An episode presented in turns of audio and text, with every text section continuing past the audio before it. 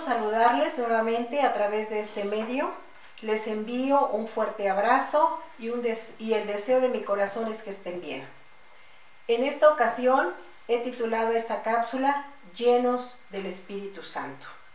En el Antiguo Testamento, Dios manifiesta su deseo en muchas partes, en muchos de los libros, manifiesta su deseo de enviar a su Espíritu, de darnos algo que nos permita estar en una continua comunión con Él. En el libro de Joel 2, 28, 29 dice que Él derramará de su espíritu sobre toda carne. También dice que nuestros hijos y nuestras hijas profetizarán, que nuestros ancianos soñarán sueños, que los jóvenes verán visiones. Y todavía agrega que los siervos y las siervas serán llenos del Espíritu Santo. En otra escritura, en Ezequiel 37, 14, dice, pondré mi espíritu en ustedes y vivirán. Él nos promete vida a través de su Espíritu Santo.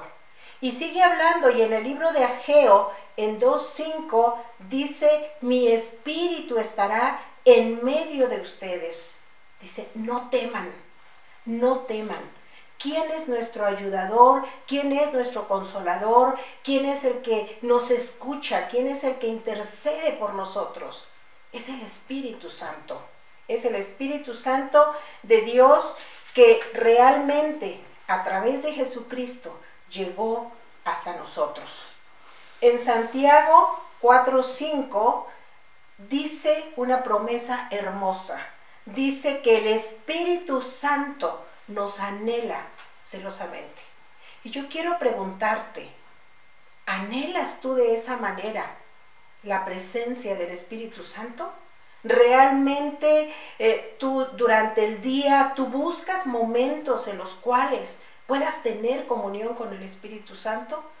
Podemos oír la voz del Padre a través de su palabra.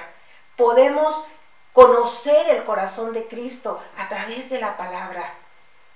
Pero la comunión con el Espíritu Santo nos lleva directamente a conversar con Dios, a conocer lo que hay en su corazón. A través del Espíritu Santo Dios nos revela su palabra. Y por eso es importante buscarlo. Por eso es importante tener una comunión diariamente con el Espíritu. Si verdaderamente tenemos una comunión con el Espíritu Santo, serán visible en nuestra vida el fruto del Espíritu. La gente a nuestro alrededor podrá ver que en nuestra vida hay amor, hay gozo, hay paz, hay bondad, hay benignidad, hay fe, hay templanza, hay mansedumbre y todas esas cosas, hay paciencia que tanto estamos ejercitando en este tiempo. Y ahí las personas podrán ver que verdaderamente el Espíritu de Dios mora en nosotros. Y si tú aún no has recibido la llenura del Espíritu Santo, yo te animo, yo te invito que hoy mismo te acerques a Él y que clames con todo tu corazón por esa llenura del Espíritu.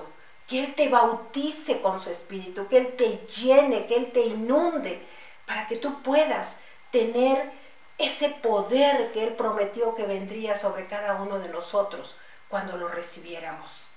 Dios no hace acepción de personas. Y si tú hasta ahora no disfrutas de ese privilegio, búscalo, anhélalo, pídelo y te garantizo que lo recibirás. Que Dios los bendiga y les deseo lo mejor sean llenos del Espíritu Santo y disfruten de la plenitud de Dios. Hasta pronto.